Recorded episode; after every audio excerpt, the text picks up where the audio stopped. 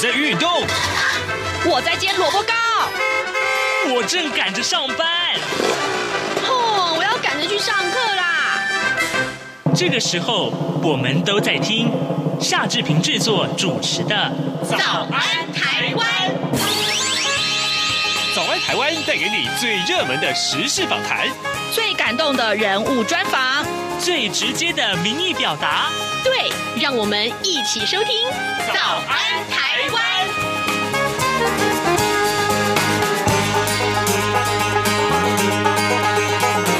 早安台湾，我是夏志平。今天是二零二二年的十一月十五号，星期二。这一次的九合一选举中，选民还要投下十八岁公民的复决选票。什么是十八岁公民权呢？今天我们就要请公民老师黄义中来上课喽！马上请您收听今天的访谈单元。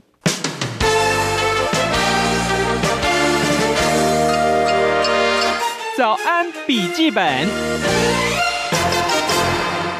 这里是中央广播电台台湾之音，您所收听的节目是《早安台湾》，我是夏志平。各位听众，呃，在啊十一月二十六号马上就要九合一的这个选举投票了，所以呢，我相信这个时候大家应该都很。关心，而且正在伤脑筋，到底我要投给谁？可是呢，呃，你知道吗？呃，除了这一次的九合一选举要选出直辖市或地方的这个县市首长跟议员代表之外，还有一个非常受到瞩目的话题啊，那就是十八岁公民权的复决投票。那这也是台湾啊有史以来的第一个修宪案的公民复决。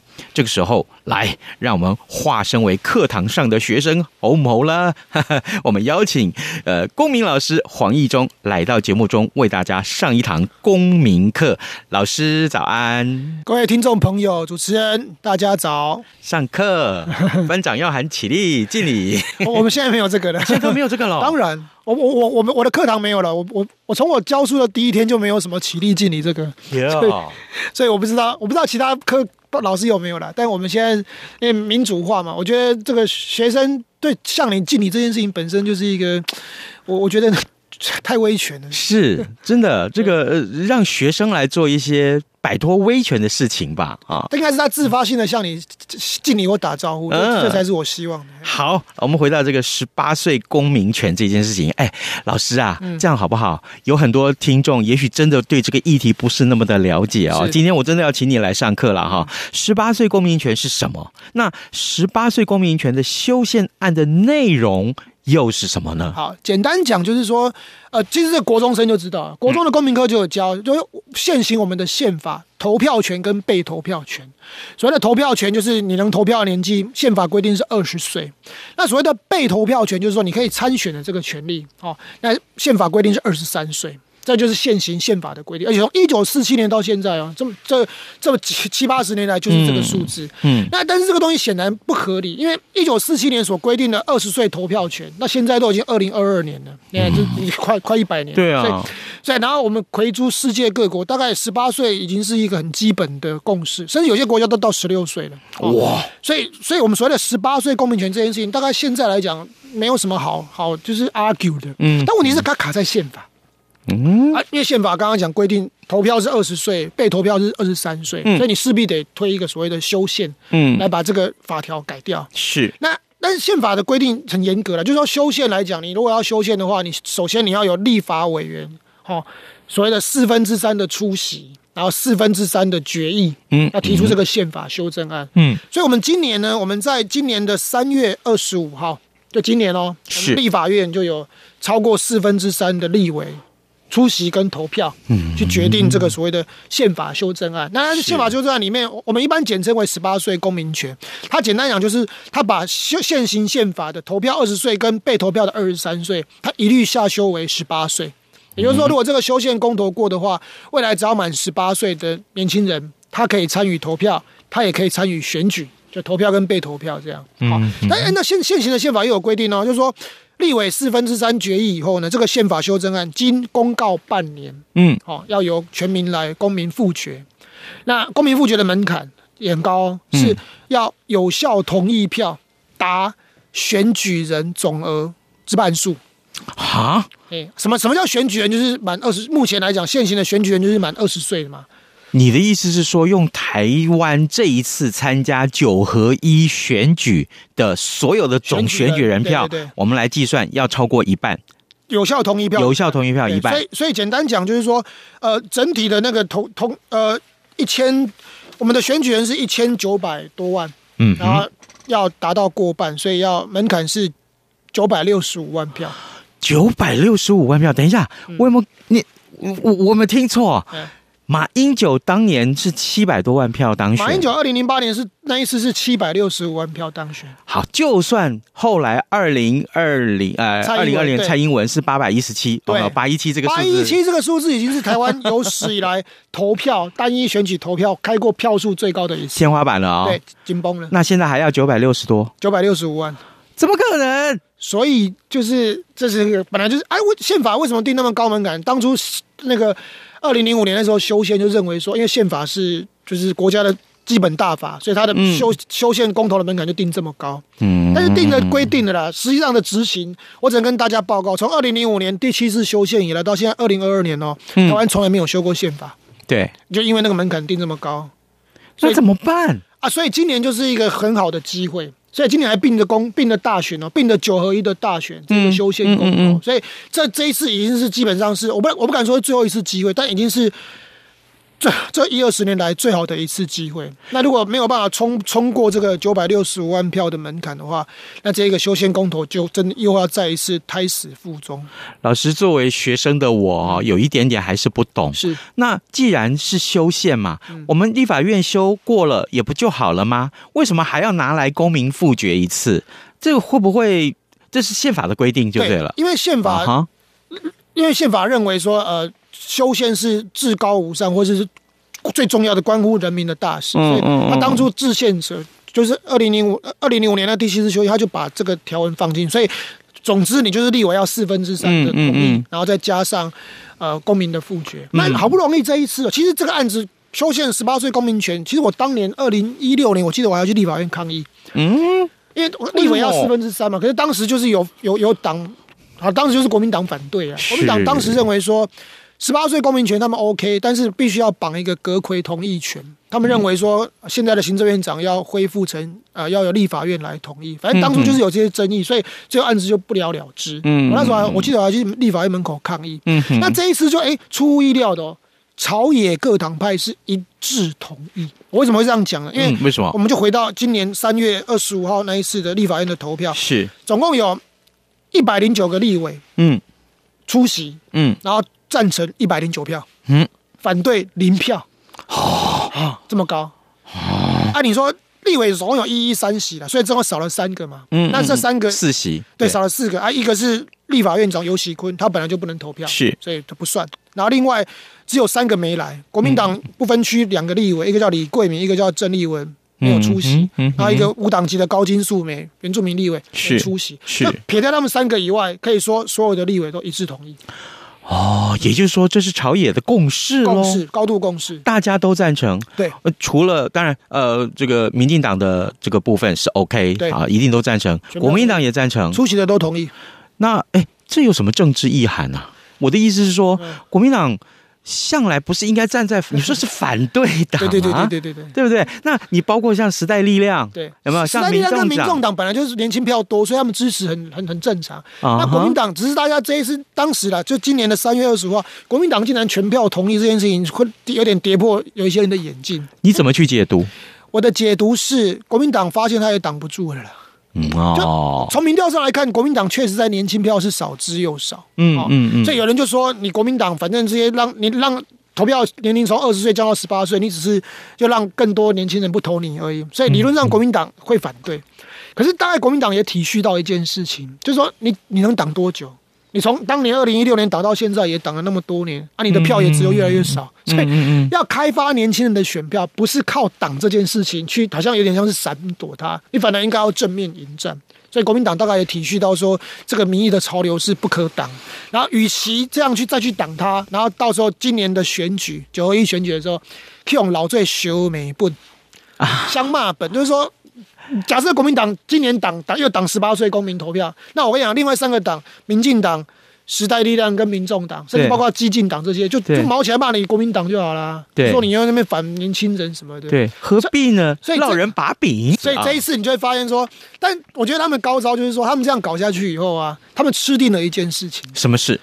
虽然立委是基本上是全票通过，嗯，他吃定你最后的那个公民复决不会过了。啊，现在看起来趋势来讲是真的有危危机 重重了。好，这个公民复决会不会过？还有呢，就是正反的意见到底还有哪些啊？那等一下我们来请教我们今天的受访者，这位是公民老师黄义忠。我们今天啊，这个所有的包括我在内，夏志平在内啊，包包括各位听众，我们就来当学生吧，啊，上一堂公民课好不好？呃，为什么呢？因为这件事情其实坦白讲，呃，这么多年来啊，这个修宪这件事情其实。是大家心里面很多很殷切的盼望，但实在是啊，对于这个修宪的议题，值得争议的地方太多了啊。呃，我就不说有什么了，因为这个一讲出来，每一篇大概都可以做个这个得奖的专题哈。但是呢，大家共识最高的就是十八岁的这个公民权。那刚刚我们也已经请今天的受访者黄义中老师为我们来做了一个简单的解说。可是老师，你刚刚有提到啊，有人赞成。有人反对，我们好不好？这个时候也利用这个时候，因为既然嘛，我们现在来告诉大家公民权是怎么回事了。好，那反对的意见大概确切有哪些？赞成的意见又确切有哪些？我们之所以要厘清这一点啊，最重要是因为告诉大家，可能哦，利是不是要大于弊？还有，它真的是值得推广，对不对？其实呃，我我们来看民调哈，壮阔台湾协会在今年八月曾经有做了一份。比较完整的十八岁公民权的相关的民调，那这里面就看到就就当然就是看支持度跟反对度嘛。我们可以放到我们用年纪来分哦，十九岁到三十九岁这个年纪啊，都都是超过五成是支持的，嗯，那反对的比例大概三成，是，所以就是说年轻人来讲，大致上支持的比例是很高。然后从四十岁开始开始有分界线哦，四十到四十九岁是一半一半，大概就四十五趴对四十五趴。哦，然后从五十岁开始哦，哎，就是。反对就是开始变多了，嗯，但也没有到很多了，就是说，就相对来讲的话，那那最反对的是五十到五十九岁。哦。哦，有四十九趴反对，哇哦，嗯，然后就大概是这样，那那当然就这就就是，所以大概可以画一条线，就是说大概四十四十岁以下的基本上就是支持的，大部分是赞成，对，然后四十岁以上大概可能就一半一半，那甚至可能是反对大于支持，那就是说大人们嘛，是。那。我们听到反对最多意见就是说啊，这年轻人十八岁还高中，十八岁还在念高三嘛，就是说啊，高中生心智还未成熟啦，那就这样把投票权给他是有点危险的。然后又有比较常听到，就说年轻人可能就是容易被被带风向啦，哦，年轻人可能就是，然后或者是年轻人还没准备好啦，所以就大家都好像听到反对意见比较多，就是 二十岁是一个比较嗯成熟的年纪，会比较好，然后也比较懂事，大概是这样。可是。可是十八岁不成熟，二十岁比较成熟。这有什么理论根据啊？那其实我们没有毫无理论根据。对啊，我讲举个例子，我们讲民法，之前民法也是定在二十岁是成年嘛。嗯。那大家知道，其实民法现在已经已经下修为十八岁。对。从明年的一月一号开始哦，嗯，所有的十八岁在民法上已经成年。所以过去我们常常讲说啊，十八到二十刚好是个很尴尬。他上大一大二，但是他有些东西他不能自理，比如说租房子，在法律上他其实是未成年。嗯嗯。然后比如说办办手机、办信用卡这些，他在法律上是未成年，还要有法定代理。是，那从明年一月一号开始，这些十八岁的年轻人，他们通通都享有了民法上所赋予的公民权。哦，然后刑法上本来就十八岁，是，现在就是尴尬，就卡在哎，可是宪法还是，如果今年这一次公投没过的话，宪法还是停在二十岁。是，那我刚才这基本上这已经是个趋势，就是说也没没有什么好特别去讨论，是为什么？你知道，我我们做过统计哦，就十八岁公民权，全世界各国的统计，统计了两百三十五个国家或地区。哇，嗯，这么多。因为联合国的国家大概一百九嘛，可是这边已经统计到两百三十五了。呃，这里面只剩下十二个国家或地区的投票权还维持在十八岁以上，占不到百分之五。哇哦，不到百分之五，你可以想象吗？也就是说，台湾目前这个投票权这个年纪啊，嗯、在是世界两百三十五个国家或地区里面的仅存的百分之五。哎，讲句不好听的，有点垫底的味道嘞。我们美国的自由之家评比哦，那个 NGO 是台湾是全亚洲最民主的国家，但是我们在投票年龄，如果把这个指标放进来的话，你发现哎，我们是全世界最后面的百分之五。我我我有个最实际的问题，我也要请教你。哎，你就在学校教公民嘛？对你面对的学生十六到十八岁都有，对，不对？嗯。好，那这个议题你在跟他们上课的时候，嗯、我非常好奇，同学们的反应是什么？反应基本上都支持了，就是、都支持，没有说都了，就是说在大体上来讲，嗯，然后他不太会有学生去反对这件事。那可是问题来了，嗯，好，那些个反对十八岁拥有公民权的人，嗯、他说，哎、欸。你还没长大呢，对对对，我坦白讲一下哦，你那个的头发都还没有长齐，对。啊，头毛都还没有长齐啦，哈，还有啊，哎，你容易用塞狼啊，哦，你看到什么就被带风向了，可是遇到这种情况，嗯、年轻的孩子们怎么想？他们难道认为说，对啊，啊，我就是会被带风向吗？我有有时候想要开个玩笑，就是说，如果你要比公民的知识，他就说你相关的知识还不够，容易被带风向。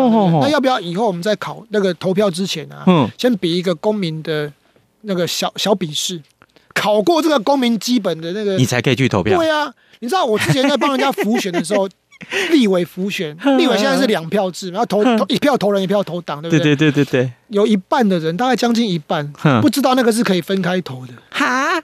你的情况，哎呀，哎，比如我们现在投共一个党吗，啊，那是讲投无共党，是不是变废票呢？哈，哎哎，两票是从二零零五年到现在，不知道投了十几年了，还是有很多大人是不知道这件事的。真假？嗯，真的啦，就下去浮选都知道啊，市场上反应都是这样啊。哈，那像今年九合一大选，其实大家也搞不清楚到底投什么，投市长知道啊，剩下的什么其他那些乡镇市什么，还要投到民，有些还要投到市民代表、乡民代表，是很多人是搞不清楚。所以我的意思就是说。经过那么多年，其实你们大人在投票的时候，讲难听一点，你自己可能很多事你其实是不知道。也就是说，嗯，老师，你帮这群孩子们上过课之后，啊，我们讲用功一点的啦，对对，老师上课讲的教的我全部吸收了，对，等于我对这些基本知识都已经存在。他其实他既定了，对这种选举的 A、B、C 知识，他是远超过那些大人。啊，当然我要讲的是，你说也不是说知道这些多了不起。嗯，很多大人说我不知道又怎么样？因为我招头了，这些都是宪法赋予我的权利，我本来就懂。对，我也是，我也是同意啦。嗯，但相反的，但你们也不能说哦，所以因为他年纪小不懂事，他，什么都不懂，他其实比你还懂。不然我们来考试啊，我再回来这个。所以这就变得很啊，问题是偏偏决定这件事的是大人来决定。嗯，因为现在公投要二十岁以上嘛，是，所以变成是说这些十八岁的小小学生，他们不能决定自己的。权利反而要大人来决定，而大人有些大人认为说，哎，你们年纪还小，不懂事，所以我不赋予你这个权利。可是这个其实是赋予这个本身是很奇怪，因为这是他本来天赋的人权，对，就还要用大家好像是变成是给予，好像是感恩赐予你，所以这个变成是逻辑上很很奇怪了。与其我们。呃，讥笑年轻的孩子们不懂这些，不懂那些，对，还不如我们好好的帮他上课，补足了这些个公民的应该要有的正呃正当的知识，嗯，让他去做更好的判断，对，对不对？而且我们甚至于可以告诉他。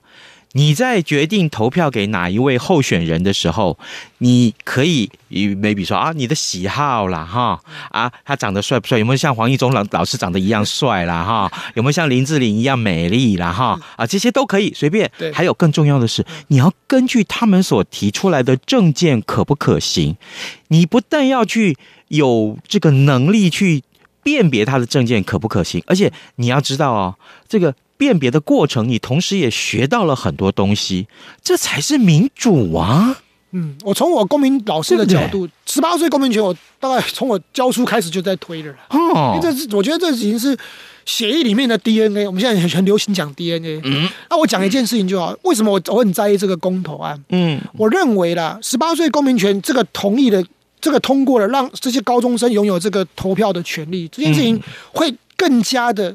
激起他们学习的动力，以及他们对这个国家社会的认识。什么意思呢？讲一件事，像我们现在讲公民课嘛，国中上公民课，高中上公民课。可是对很多学生来讲，他认为投票，反正你讲那么多，我也不能投票啊。嗯，投票是二十岁的事嘛，所以他会认为说，我上大学以后。我再来关心这件事。嗯哼哼哼讲难听，你现在讲那么多，我对对学生来讲，你讲那么多，我也不能投啊，嗯又跟我无关啊，他会觉得跟我无关。是，可是，一旦你赋予了这个十八岁的公民权，假设他通过的话，哎，那你就要知道哦，高一高二的学生很快的高三就可以投票喽。嗯所以他会不会对于这个相关的这些社会事、社会的这种政治新闻啊、经济新闻，甚至包括老师上的公民课，他就会在意嘛？因为他十八岁就要投了，他总是得做好准备吧。没有人希望第一次投票是很落赛的，什么都不懂就去投。你知道，他很重视他神圣的那一票，所以他在准备投出那一票之前，我相信他的高中那那公民课他会学得很好。他会更加的努力去去去了解这件事嘛？可是现在对他们来讲，就是还是有个距离在。他觉得反正反正这跟我无关嘛。那等到我二十岁要投的时候，我再来学。那所以，我觉得从从学习的角度，其实他赋予他这个权利，其实不但不会说什么他们被带风向啊，什么人云亦云，反而可以促进他们更加自觉自己这个将来的公民权的这个能力。而且具有这些呃形式啊，不管你是哪一个政党的倾向啊，你你可以去看看他们所提出来的诉求有没有办法，真的是让你能能能够说服你啊。嗯对啊哦，我觉得这个很重要。常常我们常说年轻票很重要啊，嗯国家是孩子是国家的未来啊，讲了那么多，可是最后连他们自己能决定的这件事情都无法决定的时候，我觉得这里面落差是很大的。所以其实政治人物也了解了，所以你看这一次为什么大概朝野立委大家都赞成，是，可是现在就是卡在选情冷以外，从民调上，我们就从壮阔台湾协会这个民调，是是是。成年人来讲的话，在这个民调是有一半知道，一知道的是四十六趴，严格来讲啊，不知道的是五十三趴，嗯这不知道竟然还大于知道哦。嗯。那我自己在高中班上都有做简单的小民调，就问他们说：“哎，你们知不知道今年年底十一月二十六号有一个？他们都知道要选县市长，就知道。我说并着一个公投，修宪公投，你们知不知道？他们知道吗？大概也是一半一半。哦，就是高中生自己知道的比例也不高，所以你就知道说，其实这个这一光这个公投来，相较于四年前二零一八年那时候，哇，那十个公投沸沸扬扬，嗯同婚反同婚什么是的，大家站到街头发传单的一堆。是你自己扪心自问，你在捷捷运站街头上，你有看到这是在发什么十八岁公民权的？没有啊？对嘛？所以所以所以就是选情就是真的很冷，所以在很冷的情况下，根据这个我刚刚讲，就用我们就用壮阔台湾协会今年八月做的一个民调，嗯他大概算出来是这样：会投票的人里面呢，嗯支持的大概是三十九趴多，嗯哼嗯哼，那不是。投票的里面还有不支持的大概二十是趴，那更不用讲那些不投票的，嗯所以折算下来的结果大概票数啊，大概可能以以现在民调数字来看，大概是七百多万票。嗯哼。那我们一开始就前面节目一开始讲，我们说要至少要达到九百六十五万票过半，是。所以目前如果从民调数据看起来的话，会投修宪公投的同意票这些，距离门槛还有两百万票。啊啊啊啊！两百万票，目前呢、啊，当然现在我我们刚才选前的这一个月，有很多候选人也在路上开始接讲的时候，也会顺带一边拉票一边拉说还要十八岁公民权。嗯嗯嗯嗯可这个效益有没有办法到很大？我自己是有持悲观态度了。嗯，老实讲，嗯，嗯我另外一个角度来看，过去啊的这个地方的首长选举啊，像上一次二零一八年，对，啊，投票率也不过六成多一点，对，啊，那六成多换算人口的话，其实要拿到九百六十五万票来过这个公民复决，其实坦白讲是那几乎是每一个去投投县市长票的人，他都要去领公投票，对然后他还要投赞成票，对他领的公投票如果投反对票还不算呢。对，对，所以这个而且这次我听说了哈，我听说呃，这个中选会是说。呃我们先投县市地方首长的这个票还有议员先领完这最多七八张啊的这个票，通通领完以后，投完票以后，你再回来领这个公投票、复决票。对那如果是这样，哎，我今天投票，哎呦，我觉得好累哦，嗯啊，我投完票我就回家休息，我干嘛要投这一张？对对对那怎么办？怎么办也不能怎么办呢、就是就是，哦，所以现在的情况就是比较尴尬。我们刚刚讲蔡英文总统在二零二零年拿到史上最高的八百一十七万票，对。那投票率是七成快六哎、对，啊，今年一般县市长来讲，投票率大概就六成五上下。嗯，那今年选情又比往年更冷，所以可能连六成五都不知道有没有机会投投票率。换句话说哦，公民复决十八岁的这个参政权这件事情，其实不过的可能性是极大，对不对？大家也都是，这已经几乎是大家的共识了。对。那好，如果不过，对啊，可能性很大喽。对，那接下来这这条政治之路要怎么走？我说就就法来讲啦，嗯或者说就就这个政治现实来讲，这个队伍该怎么走下去？现实来讲，就是回到现现行宪法的规定。就有人讲说，反正本来就是二十岁投票啊，嗯从中华民国这么多年来，也就是都，嗯所以也就是习惯，就觉得说。就是如常，也没有什么改变。我觉得从现实上来讲，其实是可能大家觉得，而且有人很常常讲说，哎，不过就差两年嘛，你十八岁再等两年，嗯就就就就可以投啦。是在那边差那两年干什么？所以从现实上来讲，可能影响不大。可是如果从象征意义来讲，我觉得伤害是比较重，特别是国际形象来讲。是啊，我们现在常常在争取国际的支持认对同，因为我们常常讲说我们是民主自由啊这些，嗯嗯这是我们台湾最拿出来说能能出来，不要说说嘴，就是能能拿出来跟大家做朋友的。对，结果今天有一个这么重大的十八岁公民权，结果被否决掉了。嗯他只要未达六九百六十五万票就视同否决。这个传递出在国际上的讯息就是说，我刚刚讲两百三十几个国家国地区，嗯传递出来就是说，你台湾还是选择在这个不要说落后，就是选择在比较守保守或是守旧。这个在国际的形象上来讲，伤害第一个很大。那第二个，对于这些长期推动，包括我个人。很多团体长期推动这些十八岁公民权的这些朋友来讲，嗯嗯嗯，今年是最靠近成功的一次了。就因为公投没有过，你说会不会有重伤？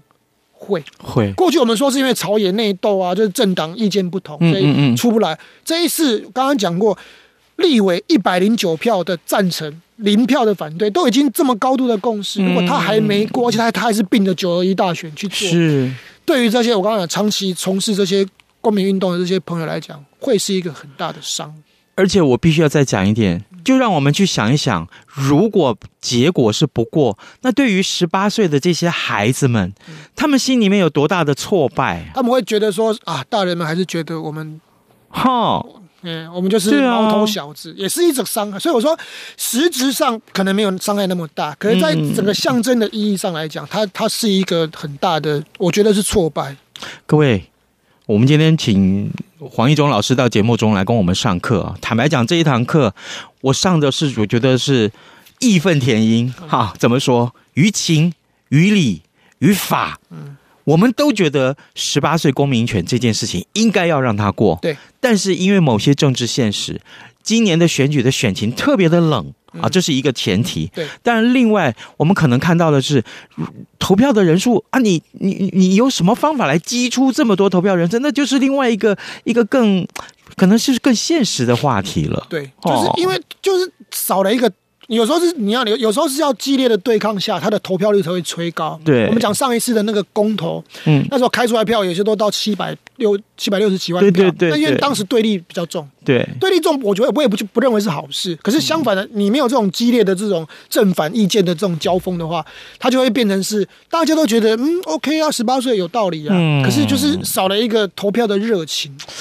啊，没有这个驱动的热情，偏偏他宪法的门槛又定这么高，所以其实前一阵子也有人在讨论说，我们修宪那个公投的门槛是不是太高了？嗯，你知道一般的公投，台湾现在一般的公民投票的门槛是有效同意票，就同意票大于不同意票以外，嗯嗯、有效同意票只要达到选举人总额的四分之一，公投就过了四分之一。嗯嗯嗯。可是偏偏我们的宪法公投是要达到二分之一，整整多了一整倍。哦、一样是公投案，就宪法公投多了一倍。